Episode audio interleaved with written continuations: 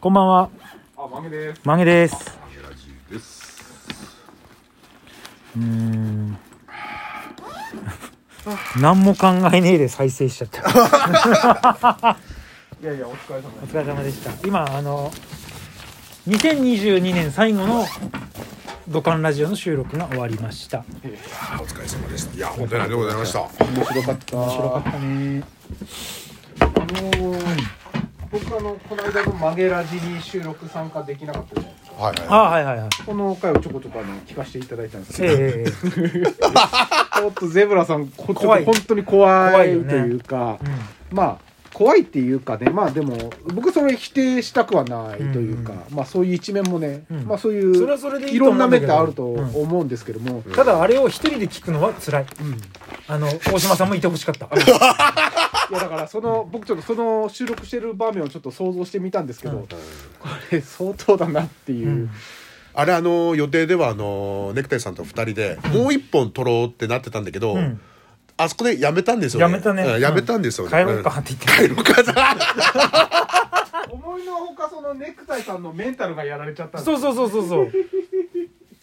なんか、思ってた向こう側に行ってた の。長長野さん、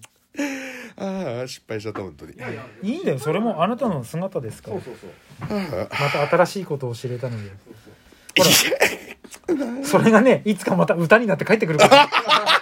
そうですねそうそうそう歌にしてくれるドカメいますからねあーあのー、あネクタイさんなんかあの久々に女友達と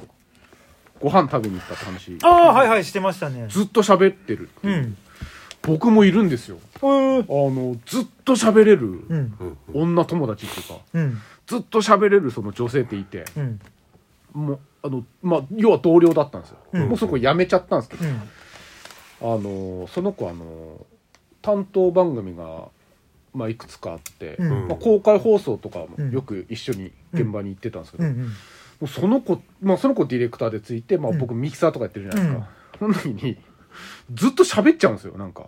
あ、本番中も。本番中も、うん終始師匠めっちゃ喋ってるんですけどここでずっと俺ら喋ってるじゃあ、周師匠のトークを聞いてないと。聞いてないんですよ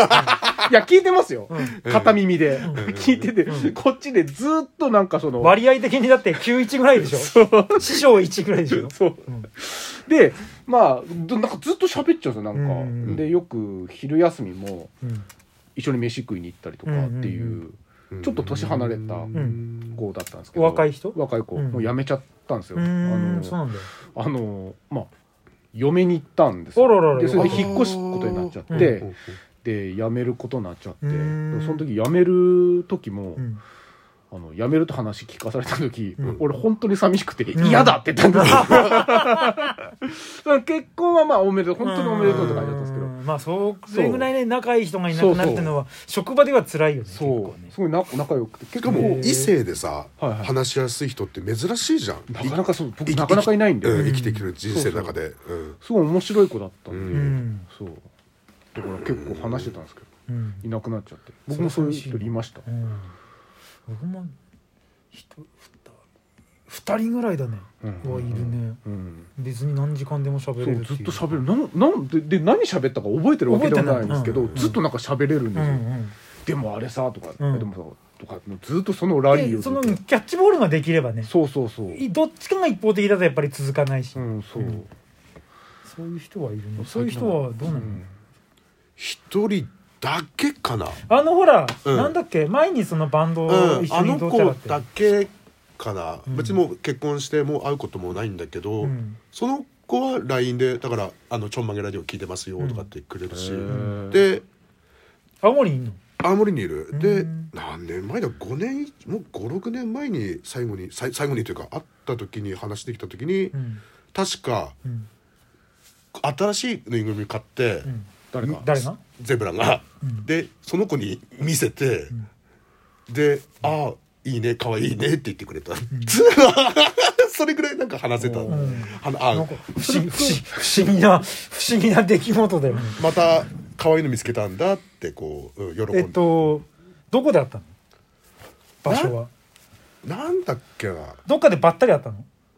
そうそうなん、ね、用事があって、んで用事あってそのツイ、話してそのツイ、あじゃああ思い出した、ん当時付き合ってた彼女に、んのプレゼントを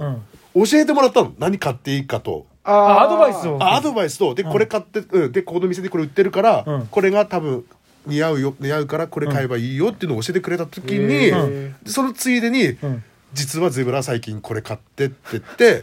でパンダのやつだったら「あ相変わらず可愛いですね」ってあこうあそうそうそうそうそうそうそれだ、